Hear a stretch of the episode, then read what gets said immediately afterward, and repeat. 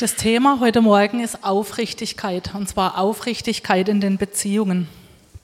Die letzten Wochen sind, ist mir das Wort Aufrichtigkeit immer wieder entgegengesprungen, so beim Bibel, bei der Bibellese, und zwar in den unterschiedlichsten Kapiteln, Büchern aus der Bibel. Und das hat mich irgendwie aufmerken lassen, und dann habe ich mich mit dem Thema einfach beschäftigt, habe gegraben und heute soll es gehen um Aufrichtigkeit in, in, den Beziehungen und zwar in den drei Beziehungen, nämlich aufrichtig zu Gott, aufrichtig zu mir selbst und aufrichtig zu anderen. Wir haben vorher gesungen, mehr von dir, Heiliger Geist und das Ganze und gieße aus und alles. Aber ich glaube, das hat ganz viel auch mit Gehorsam zu tun. Mit dem zu tun, wie wir unser Leben leben, wie wir Gott an unser Leben ranlassen. Und da spielt diese Aufrichtigkeit eine riesengroße Rolle. Ich habe mal in Wikipedia spaßeshalber geschaut, was sagt Wikipedia zum Thema Aufrichtigkeit.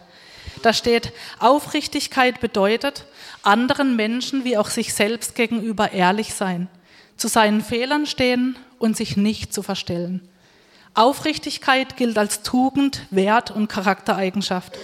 Eine aufrichtige Person redet ohne List und Falschheit und handelt ohne versteckte Nebengedanken und versteckte Absichten.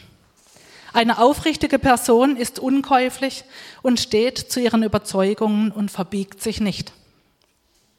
Die Gegenbegriffe zur Aufrichtigkeit lauten Heuchelei, Unehrlichkeit, Lüge in Worten und Falschheit im Handeln. Dann habe ich das Thema, das Wort Aufrichtigkeit mal gegoogelt, was so die Welt zu dem Thema zu sagen hat. Und oh Wunder, oh Wunder, es wird gewarnt vor Ehrlichkeit, ja. Da stand drin, oh, Wahrheit tut weh und lieber, lieber sagt mal, wenn zum Beispiel deine Freundin dich fragt, wie sehe ich aus, Schatz, dann sag lieber wunderbar, obwohl du findest, sie hat einen dicken Hintern oder was. Sag das bloß nicht, das können sie beleidigen und damit kann sie nicht umgehen und lauter so Zeugs habe ich gefunden. Wirklich Ratgeber, die solches ähm, empfohlen hatte, hatten. Deswegen hat einer geschrieben, ist eine Notlüge richtig sinnvoll. Nur übertreiben muss man es ja nicht. Auch im Thema Sexualität bloß nicht ehrlich sein und so weiter. Da habe ich so ein Mist, ja. Aber wie gut, wir haben Gottes Wort und da drin steht, wir wissen genau Römer 12, 2, erneuert euer Denken. Erneuert euer Denken von diesem Google-Mist, sage ich jetzt mal, ja, was andere, was die Menschen von der Welt sagen. Wir dürfen rausfinden, was sagt Gott zu diesem Thema, weil wir wollen mit ihm ja übereinstimmen, oder? Was sagt Gott über das Thema Aufrichtigkeit? Und in Sprüche 1 habe ich gleich eins gefunden. Sprichwörter von Salomo ben David, dem König von Israel. Die Sprichwörter lehren Weisheit und Selbstbeherrschung, um guten Rat zu verstehen und Bildung zu erlangen. Einen Sinn für Gerechtigkeit, Recht und Aufrichtigkeit. Unerfahrenen geben sie Klugheit, jungen Menschen Wissen und Besonnenheit. Der Kluge hört zu und mehrt seine Kenntnis. Der Erfahrene lernt Führungskunst, versteht Bildrede und Spruch, Rätsel der Weisen und ihr Wort. Die Furcht des Herrn ist der Anfang der Erkenntnis. Nur uneinsichtige Menschen verachten Weisheit und Zucht. Ich meine, da geht es jetzt um die Sprüche, ja, und die Sprüche sind wirklich, also mich begeistern die Sprüche immer wieder. Aber es geht auch um das gesamte Wort Gottes, ja. Wir sollen einen Sinn für Gerechtigkeit, Recht und Aufrichtigkeit bekommen. Und was brauchst du laut diesem Vers? Du brauchst Einsicht, du brauchst die Furcht des Herrn und du brauchst ein Ja zu Gottes Erziehung. Zu deiner Erziehung, nicht die Erziehung deines Freundes oder deines Mannes oder deiner Frau. Ja, soll er mal hier den anderen erziehen. Du brauchst ein Ja zu deiner eigenen Zucht und Erziehung. Und es geht auch wieder nur, wenn man nicht an Gottes Güte zweifelt oder sich entscheidet, Gott ist gut, was wir heute Morgen schon gehört haben. Bist du bereit, dass Gott dich erzieht? Das heißt, der Heilige Geist darf aufdecken bei dir. Er darf dich überführen, er darf dich zurechtweisen. Und Das geschieht ganz, ganz, ganz viel durch Gottes Wort, aber in Klammer leider oder vielleicht auch nicht leider, auch durch Geschwister. Stimmt's? Und das ähm, ist manchmal schwierig, aber es ist so wichtig, dass wir aufrichtige Ermahnung bekommen untereinander. Das heißt jetzt nicht, dass wir nachher losziehen und ja, rumgehen ermahnt. Es ist Vorsicht geboten. Wahrheit und Liebe gehen immer miteinander. Wahrheit ohne Liebe gibt es nicht bei Gott. Unsere Motivation der Ermahnung an den Bruder und die Schwester soll Liebe sein. Wir wollen sie oder ihn auf dem Weg weiterbringen. Und deswegen ermahnen wir, ermutigen wir. Wir wollen uns motivieren, im Licht Gottes zu leben. Und das heißt, in der Wahrheit zu leben.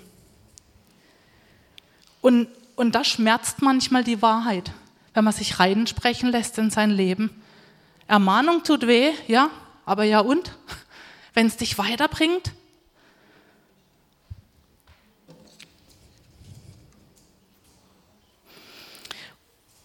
Und was wir immer wieder feststellen, wenn es um uns selber geht, dann sind wir Meister im Verharmlosen, im irgendwie Betütteln mit unseren Schwächen und Fehlern. Aber bei anderen, das sehen wir schon ziemlich ganz klar. Ja, kennt es jemand? Aber so soll es nicht weitergehen. Denn wir strecken uns heute Morgen, ich hoffe, du bist dabei, wir strecken uns von ganzem Herzen aus nach dieser Aufrichtigkeit. Wir wollen das. Wir wollen uns selbst gegenüber ehrlich sein. Wir wollen zu unseren Fehlern stehen. Und wir wollen uns nicht in Klammer mehr verstellen. In Gottes Wort in der Bibel gibt es drei verschiedene Wörter für Aufrichtigkeit oder aufrichtig sein.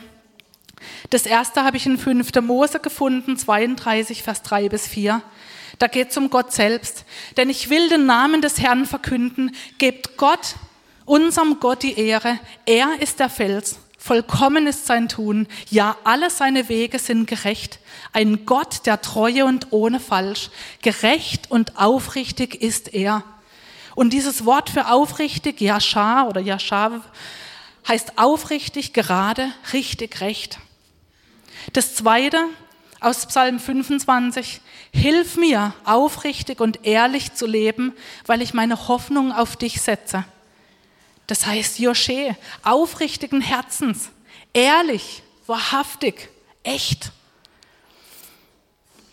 Das dritte im Neuen Testament, Lukas 20, 21, Rabbi, sagten sie, also die Pharisäer. Wir wissen, dass du aufrichtig bist und nicht nach der Meinung der Leute fragst. Du zeigst uns wirklich, wie man nach Gottes Willen lebt. Das ist das, äh, das griechische Wort Orthos, das heißt aufrichtig, richtig, gerade, aufrecht, in rechter Art und Weise. Korrekt. Warum liebt Gott Aufrichtigkeit? Weil er selbst aufrichtig ist, haben wir hier gelesen. In Sprüche 3, Vers 32, da steht ein Hammervers, finde ich. Denn der Verkehrte ist dem Herrn ein Gräuel, aber mit den Aufrechten hat er, hat er vertrauten Umgang. Hey, wer wünscht sich das nicht von uns? Das, was, was du jetzt auch gebetet hast, dieser vertrauter Umgang. In einer anderen Übersetzung steht, in Freundschaft mit Gott. Das ist doch unser Gebet. Wir wollen doch Freunde sein von diesem Gott. Und eins ist auch klar, Gott hasst das Gegenteil von Aufrichtigkeit, nämlich er hasst Heuchelei. Er hasst Unehrlichkeit und Falschheit. Zu den, zu den äh, Pharisäern oder über die Pharisäer hat Jesus gesagt zu seinen Jüngern, hütet euch vor dem Sauerteig der Pharisäer, hütet euch vor ihrer Heuchelei. Und dazu möchte ich einen Ausschnitt vorlesen aus einem Buch, das ich gelesen habe, lohnt sich echt zu lesen, äh, von Zack Punen. Das Buch heißt 50 Kennzeichen von Pharisäern. Da schreibt er, Pharisäer sind Heuchler. Das griechische Wort für Heuchler bedeutet eigentlich Schauspieler. Wenn du im ersten Jahrhundert nach Griechenland gekommen wärst und Leute gefragt hättest, wo denn all die Heuchler seien, hätte man dir geantwortet im Theater. Da betreten die Heuchler die Bühne, führen ein paar Stunden lang ihre Heuchelei in Klammer Schauspielerei auf und dann gehen sie nach Hause, um ihr ganz normales Leben zu führen. In einem Hollywood-Film kann ein Mann Johannes den Täufer spielen und für eine kurze Zeit sehr heilig agieren, weil er ein erfahrener Schauspieler ist. Dabei ist er im wahren Leben vielleicht ein Ehebrecher oder ein Trinker. Heute findet man die meisten Schauspieler in Klammerheuchler in den Kirchen, wo sie am Sonntagmorgen auch für ein paar Stunden ihre sogenannte Rolle spielen. Jeden Sonntag machen sie eine große Schau daraus, den Herrn zu preisen. Aber wenn man sie während der Woche zu Hause beobachtet, würde man schnell merken, dass sie am Sonntagmorgen nur Theater gespielt haben. Im normalen Leben preisen sie Gott nicht, sondern sie meckern, sie murren, sie tratschen, sie streiten. Bist du auch so? Bei den Gottesdiensten führst du anderen ein Schauspiel vor, aber an deiner Arbeitsstelle und zu Hause bist du dann ein ganz anderer Mensch? Und wenn du das jetzt hörst und du bist dir nicht ganz sicher, habe ich nur den einen Tipp, frag deinen Ehepartner oder deine Freunde, frag deine Kinder. Ich glaube, die merken es als Erste, wenn wir hier eine Show abziehen und zu Hause irgendwie sehen sie uns überhaupt gar nicht beten. Und hier in der Gemeinde sprechen wir salbungsvolle Gebete. Und zu Hause sehen sie uns da nicht beten. Hä? Die Kinder merken das. Fragt eure Kinder. Es geht um Aufrichtigkeit in den Beziehungen. Aufrichtig zu Gott, zu mir selber, zu den anderen. Und ich habe ich finde, es baut so aufeinander auf. In dem Maß, wie ich ehrlich zu Gott bin, kann ich auch zu mir selber ehrlich sein, ja, Aufrichtigkeit empfinden. Und das gibt mir dann auch überhaupt den Blick, auch aufrichtig zu anderen zu sein, oder? Ich finde, es ist so ein, ja, so, so eins bedingt das andere. Denn wenn ich Dinge verheimliche und sie nicht ans Licht bringe, dann, dann stört es meine Beziehung erstmal zu Gott. Ja? Also seine Liebe, die hat er uns versprochen, ja. Ähm, Römer 8, 38. Ich bin gewiss, dass weder Tod noch Leben, nichts, weder Engel noch irgendwelche Mächte, nichts kann mich scheiden von seiner Liebe, die in Christus ist, unserem Herrn. Das steht fest, seine Liebe. Aber die, der Grad von Innigkeit, von Intimität, der kann ganz sehr wohl unterschiedlich sein.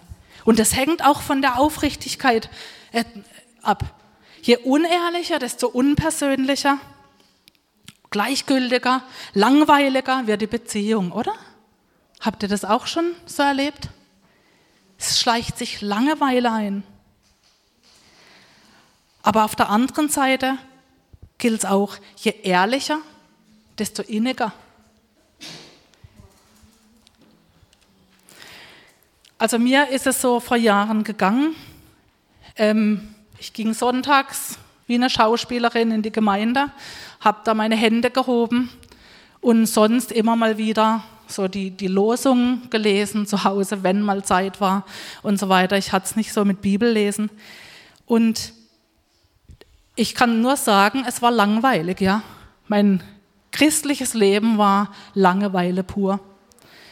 Und dann habe ich habe ich andere gesehen, wie Gott andere verändert hat. In meinem Fall was meine Schwester. Ich habe gesehen, was Gott mit Caro gemacht hat und dann auch ein Jahr später mit meiner anderen Schwester Judith. Da bin ich irgendwie so wie aufgewacht oder ja, das kam dann eigentlich später. Auch am Anfang war so dieser Ist-Zustand ähm, festzustellen. Hey, ich habe überhaupt keinen Bock auf Gottesdienst. Ich habe überhaupt gar keine, keinen Bock auf die Bibel keinen Bock auf gar nichts. Und so haben auch meine Beziehungen ausgesehen, so hat auch meine Ehe ausgesehen. So oberflächlich ganz okay und alles, aber diese Tiefe hat gefehlt. Und der erste, die erste Aufrichtigkeit gilt Gott gegenüber, nämlich im Prinzip das Herz auszuschütten über den Status quo oder über das, was wirklich ist, das wirklich sich einzugestehen. Gott, ich habe kein Interesse an deinem Buch. Das ist der Ist-Zustand, ja. Der Ist-Zustand, ich habe keine Lust, in den Gottesdienst zu gehen oder zu beten. Ja, schon gar nicht. Und ich habe meinen Ist-Zustand angeschaut und der war weit weg von Gott. Er war gleichgültig, er war egoistisch meinem Mann gegenüber. Wir hatten dann da noch keine Kinder. Ich war gelangweilt beim Gottesdienst und ich war ich war aggressiv auf brennende Christen. Da war eine Frau in der Gemeinde, die hat gebrannt mit dem Heiligen Geist und uh, ich hatte so ein Holz. Ja? Und das ist Religiosität. da wurde die, meine Religiosität konfrontiert mit der Echtheit vom Heiligen Geist. Ich weiß genau, wie, wie oh, ja. Aber dann, aber dann kam dieser Wunsch nach wirklich nach dieser Nähe zu Gott und ich weiß noch, mein tägliches Gebet war einfach nur näher mein Gott zu dir. Ich weiß nicht, wie es geht, aber ich ich will näher zu dir. Ich habe diese Online-Plattform entdeckt, onlinepredigt.de. Ich habe angefangen, mir die Predigten reinzuziehen. Ich habe angefangen, das, das Grundlagenseminar von Hartwig Henkel zu hören. Ja, das hat mich wirklich, das hat mich erschüttert. Nach, den, nach der Predigt, ich lag wirklich, ich lag auf dem Boden, ich, ich, ich lag auf meinen Knien und habe Buße getan. So hab ich, sowas habe ich vorher noch gar nicht gehört, so hat mich das noch nie getroffen. Und ich habe gemerkt, boah, da bin ja ich gemeint. Ja, ich bin schon, keine Ahnung, seit Schnuller Christ irgendwie, aber ey, sowas habe ich noch nie gehört. Und diese Predigten, die haben mich zur Umkehr geführt, zur Buße. Ich habe eingesehen, ich war aufrichtig, endlich mal zum ersten Mal Gott gegenüber. Wirklich kein Witz. Das ist so ein Unterschied. Man kann Jahre, Jahre, Jahre so leben. Aber dieser Wunsch nach Innigkeit mit Gott, nach Reinheit, das erhört er, glaubt mir. Er erhört es. Und ich habe das erlebt, was in Psalm 112, Vers 4 steht. Den Aufrichtigen geht ein Licht auf in der Finsternis. Der Gnädige, Barmherzige und Gerechte. Ich habe Dinge gesehen, ich habe plötzlich Gott gesehen du bist ja wirklich treu. Ich konnte zum ersten Mal das Alte Testament lesen und ich habe nicht nur Blutlachen gesehen und ein unbarmherziger Gott. Ich habe seine Liebe gesehen, wie ein roter Faden für sein Volk Israel. Ich habe geweint über Gottes Leidenschaft zu seinem Volk, zu, immer wieder zurückgeführt und sie wieder geschrien, oh Gott, oh, Erbarmen und er hatte Erbarmen. Das hat mich umgehauen. Das habe ich vorher nie gesehen. Und ich bin Gott einfach, er ist so real. Und er schenkt das, wenn jemand sich aufmacht und sagt, ich will näher zu dir, mein Gott. Ich will dich erfahren, ich will dich näher kennenlernen. Er schenkt das. das er liebt dieses Gebet. Und so war auch meine Ehe. Wir hatten jahrelang eine Ehe. Ja, die ist so, war okay und so, aber sie war sehr egoistisch von beiden Seiten. Wir hatten sehr viel eigene Geheimnis, gehe viele Geheimnisse voreinander, gerade in Bereichen, wo wir gesündigt haben, wo wir so gelebt haben. Ähm, wir hatten zum Beispiel getrennte Konten, wo jeder so sein Ding gemacht hat. Das hat der andere dann einfach nicht wissen dürfen, was wir alle so ge gemacht haben. Und dann kam der eine Abend, ich werde es nie vergessen, wir sind essen gegangen, Klaus und ich, und ich war gelangweilt. Ich saß da und wir haben uns halt unterhalten über, keine Ahnung, wahrscheinlich über das Wetter. Und dann bin ich ins Auto gesessen und dann habe ich zu meinem Mann gesagt, ich war jetzt, es war langweilig. Ich bin total ähm, erschüttert. Ich fand es jetzt richtig langweilig mit dir. Ich wäre jetzt lieber mit jemand anders essen gegangen. Und was mich noch mehr erschüttert hat, er hat mich angeschaut und hat gesagt, mir ging es genauso mit mir langweilig, ja. Und dann, aber das war echt der Anfang von einer aufrichtigen Ehe. Wir sind nach Hause, wir haben uns ausgetauscht, wir haben uns die Sünde bekannt der letzten, ich weiß nicht, wir waren acht Jahre verheiratet. Wir haben alles auf den Tisch gebracht, wir haben die geheimsten Dinge ausgebreitet, wir haben das Herz ausgeschüttet, wir saßen vor Gott, wir haben zusammen gebetet und haben einen reinen Tisch gemacht. Und es war bei uns wirklich der Anfang, diese Aufrichtigkeit war der Anfang von einer wunder, wunder, wunderbaren Ehe, die immer besser wird, weil sie einfach tiefer, weil sie inniger, weil sie auf, aufrichtig ist. Und das wünsche ich jeder Ehe. Seid aufrichtig zueinander. Und wenn es weh tut, ja und? Wenn es euch weiterbringt, dann macht, seid Gott gegenüber aufrichtig und euch selbst und dem Partner. Oder auch gilt ja in Freundschaften genauso, in Beziehungen. Egal, Familie. Das gilt für jede Beziehung. Wer seine Sünden verheimlicht, dem wird es nicht gut gehen aber wenn er sie bekennt und davon lässt, wird er Barmherzigkeit finden. Das wollen wir doch, oder? Und in der Bibel gibt es auch Beispiele über Aufrichtigkeit. Ich habe zwei Geschichten rausgesucht. Das eine ist die Geschichte vom Pharisäer und Zöllner. Nee, geht es nicht mehr hier? Ist es ausgegangen? Ah. Dann wandte sich Jesus einigen Leuten zu, die voller Selbstvertrauen meinten, in Gottes Augen gerecht zu sein. und deshalb für die anderen nur Verachtung übrig hatten. Er erzählte ihnen folgendes Gleichnis. Zwei Männer, ein Pharisäer und ein Zolleinnehmer, gingen zum Gebet in den Tempel. Der Pharisäer stellte sich hin und betete für sich. Ich danke dir, Gott, dass ich nicht so bin wie die anderen Menschen. All diese Räuber, Betrüger, Ehebrecher oder wie dieser Zolleinnehmer dort.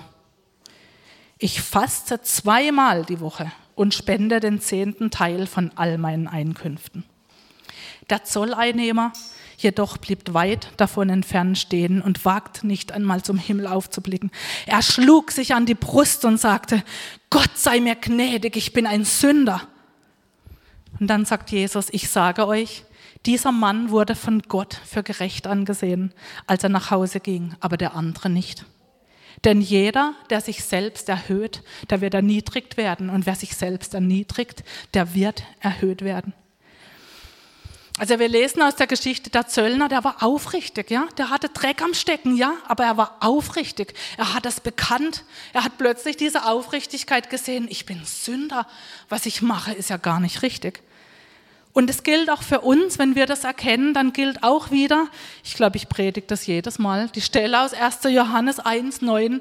Wenn wir aber unsere Sünden bekennen, dann ist er treu und gerecht, dass er uns die Sünden vergibt und uns reinigt von aller Ungerechtigkeit. Dagegen der Pharisäer, der war total, der war total blind in seinem Stolz, in seinem frommen Stolz. Er meinte tatsächlich in Gottes Augen gerecht zu sein. Und deswegen hat er nur Verachtung für die anderen übrig. Lass dich durch die Geschichte ermahnen und fall nicht in die gleiche Falle und bete vielleicht auch. Zum Glück bin ich nicht so wie dieser Pharisäer. Ähm, die zweite Geschichte ist Hananias und Sapphira. Etwas krasse Geschichte, aber sie zeigt auch was von dieser von der Heiligkeit Gottes und von, von Gottes Herz zur Aufrichtigkeit und was er denkt über Falschheit, über Heuchelei. Die Gläubigen waren ein Herz und eine Seele. Sie betrachteten ihren Besitz nicht als ihr persönliches Eigentum und teilten alles, was sie hatten, miteinander. Die Apostel bezeugten eindrucksvoll die Auferstehung von Jesus Christus und mit ihnen war die große Gnade Gottes. Armut gab es bei ihnen nicht, weil die Leute, die Land oder Häuser besaßen, etwas von ihrem Besitz verkauften und das Geld den Apostel brachten. Ein Beispiel dafür war Josef. Josef verkaufte einen Acker, den er besaß, und brachte den Aposteln das Geld als Hilfe für die Bedürftigen. Auch ein Mann namens Hananias verkaufte mit seiner Frau Sapphira etwas von seinem Besitz. Er brachte mit Wissen seiner Frau den Aposteln nur einen Teil des Geldes, behauptete aber, es sei der gesamte Erlös. Da sagte Petrus, Hananias, warum hat der Satan Besitz von deinem Herzen ergriffen? Du hast den Heiligen Geist belogen und einen Teil des Geldes für dich behalten. Es war dein Besitz, den du nach, nach Belieben verkaufen oder behalten konntest. Und auch nachdem du ihn verkauft hast, durftest du mit dem Geld machen, was du wolltest. Warum hast du das getan? Du hast nicht uns belogen, sondern Gott. Als Hananias diese Worte hörte, fiel er um und war tot. Jeder, der von dieser Geschichte erfuhr, war entsetzt. Schließlich kamen einige junge Männer, wickelten Hananias in ein Tuch, trugen ihn hinaus und begruben ihn. Etwa drei Stunden später kam seine Frau. Sie wusste noch nicht, was geschehen war. Petrus fragte sie, war das der Preis, den dein Mann und du bei dem Kauf erzielt hat, habt? Sie erwiderte, ja, das war der Preis. Da sagte Petrus, wie konntet ihr beide nur auf einen solchen Gedanken kommen, den Geist des Herrn auf die Probe zu stellen? Gleich vor der Tür stehen die jungen Männer, die gerade deinen Mann begraben haben. Sie werden auch dich hinaustragen. Augenblicklich stürzte auch sie zu Boden und starb. Als die jungen Männer hereinkamen und sahen, dass sie tot war, trugen sie sie hinaus und begruben sie neben ihrem Mann. Furcht überkam die ganze Gemeinde und auch alle anderen, die davon erfuhren. Verständlich, oder? Ich habe mir gedacht, wie viel von, wenn man so alle Gemeinden nehmen würde, wie viel würden denn da tot umfallen? Wenn die gleiche Heiligkeit wäre. Ich finde das ein trauriger Gedanke auch irgendwo. Was war das Problem bei Hananias und Sapphira? War das Problem, dass sie nicht den ganzen Betrag gegeben haben? Nee. Das Problem war, dass sie nicht aufrichtig waren, dass sie nicht ehrlich waren. Sie haben vorgegeben, das war der ganze Betrag. Sie, haben, sie wollten so sein wie Josef, der eine, der alles gegeben hat, aber irgendwie wollten sie halt doch einen Teil. Aber sie wollten halt vor der, es kommt halt auch nicht gut, wenn ich jetzt einen Acker verkaufe für 100 Euro oder für 1000 und dann gebe ich halt nur 200 oder 500, ja. Und der Rest, hm, weil der andere, ah, der hat ja alles gegeben. Komm, wir, wir sagen es nicht. Wir sind großzügig, ja. Sie haben Ehre bei den Menschen gesucht, aber Gott, Gott kennt unser Herz, er kennt unser Handeln, er weiß, wann wir heuchlerisch sind, ja. Das war das Problem. Vielleicht wollten sie auch als extrem freigebig gelten vor den Aposteln. Vielleicht hat sie das so getriggert, keine Ahnung. Aber sie waren heuchlerisch. Und Petrus sagt, warum hat der Satan Besitz von deinem Herzen ergriffen? Ich möchte noch mal was, äh, was, was vorlesen aus dem Buch. Und zwar geht, geht es darum, Pharisäer konzentrieren sich nur auf ein gutes Zeugnis nach außen. Und so ging es nämlich mit Hananias und Sapphira. In Matthäus 23 steht, weh euch Schriftgelehrte und Pharisäer, ihr Heuchler, die ihr die Becher und Schüsseln außen reinigt. Innen aber sind sie voll Raub und Gier. Du blinder Pharisäer, reinige zuerst das Innere des Bechers, damit auch das Äußere rein wird. Pharisäer reinigten ihr äußerliches Leben, aber um den Zustand ihres Herzens, das voller Genusssucht und Gier ist, machten sie sich keine Sorgen. Sie leben für selbstsüchtige Motive und denken nur daran, wie sie immer mehr Geld, mehr Ehre und Bequemlichkeit für sich und ihre Familie erlangen. Doch nach außen hin sind sie fromm und religiös und sogar in allerlei Diensten aktiv, die andere Christen sehen können. Auf diese Weise kommen sie zu einem guten Ruf bei den Menschen. Aber Gott prüft uns, um zu sehen, ob wir seine Anerkennung oder die Anerkennung von Menschen suchen.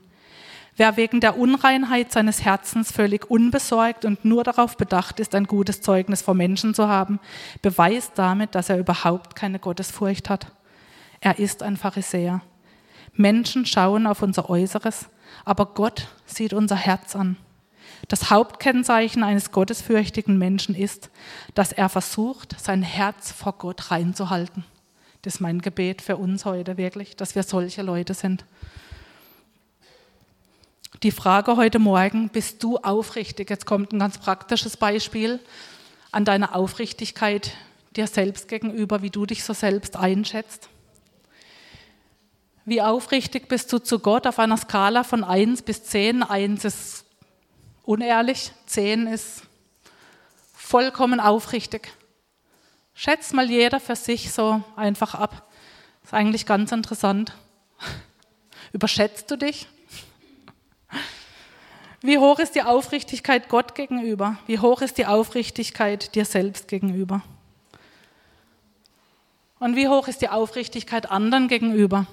Und wenn man jetzt den letzten Punkt nimmt, dann wäre noch die Frage, würde es übereinstimmen, wenn du deine besten Freunde, deine Geschwister fragen würdest? Wie würden sie dich dann ein, einschätzen? Wäre das vielleicht die gleiche Zahl oder würde es total komplett daneben liegen? Ich weiß es nicht. Wie sieht es in unserer Gemeinde aus, in der Immanuel-Gemeinde? Ist es möglich, dass hier in der Gemeinde dass unsere Gemeinde voll ist von aufrichtigen Beziehungen? Bitte? Also auf jeden Fall hat Gott uns dafür ausgestattet. Und ich bin, bin mal durch die Apostelgeschichte durch, habe die Apostelgeschichte gelesen, nur mit dieser Frage, wie sind die Beziehungen gewesen? Wie sind sie umgegangen miteinander? Was hat sie ausgezeichnet? Ja? Und so viel habe ich eigentlich gar nicht gefunden, so, also so, so richtig ganz klar, dass drin steht irgendwie mit Beziehung. Das finden wir dann eher bei den Briefen. Aber es war interessant, die Art und Weise. Und ich habe gemerkt, da war sehr viel Kühnheit, aber gepaart mit Liebe, mit Wahrheit. Da waren Auseinandersetzungen, zum Beispiel Paulus und Barnabas, da hat es gefetzt. Aber trotzdem, sie sind einig geworden. Ja, sie haben sich getrennt, stimmt. Der eine ist mit Johannes Markus weitergezogen und der andere mit Silas. Sie hatten eine heftige Auseinandersetzung mit den Juden in, ich weiß gar nicht mehr wo, in Beröa, irgendwo, Tro, Troas, egal, ging es um die Beschneidung. Da haben sie gestritten. Aber dann haben sie eine Lösung gefunden. Wir gehen nach Jerusalem, wir klären das ab. In Jerusalem gab es eine heftige Auseinandersetzung, steht drin, heftige Auseinandersetzung zwischen Aposteln und Gemeindeältesten. Aber sie haben eine Lösung gefunden. Sie sind einig geworden. Und das ist ja das, was wir uns auch wünschen von unserer Gemeindeleitung, was wir auch bisher erlebt haben, glücklicherweise. Ähm, Gott sei Dankerweise. Wenn irgendwas ist, ihr findet immer eine Einigung. Und ich persönlich, ich finde es, ich finde es ein Wunder, ja, wenn da fünf Menschen sind und immer einig werden. Da gibt es keine Entscheidung, wo ihr nicht einig seid. Und das ist für mich ein Wunder, wo, wo Gott einfach wirkt. Das gefällt mir. Und, und, und so geht es durch. Sie haben in Kühnheit geredet, in Wahrheit. Sie haben, die, also, sie haben die Wahrheit verkündet. Sie haben kein Blatt vor den Mund genommen, aber auch nicht platt, auch nicht ja, sondern da war Liebe drin. Ich finde es ein gutes Beispiel.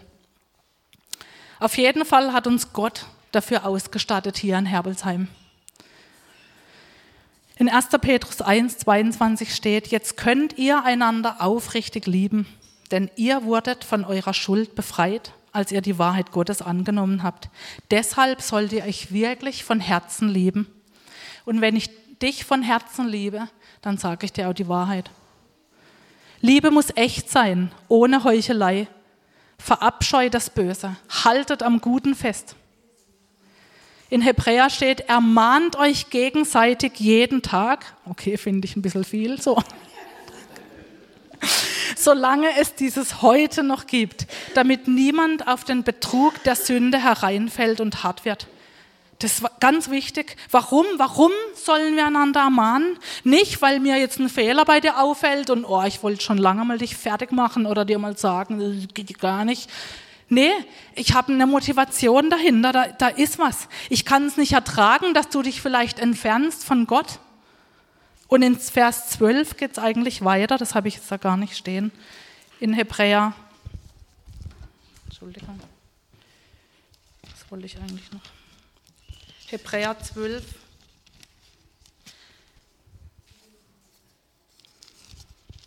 Nein. Hebräer 3, Vers 12.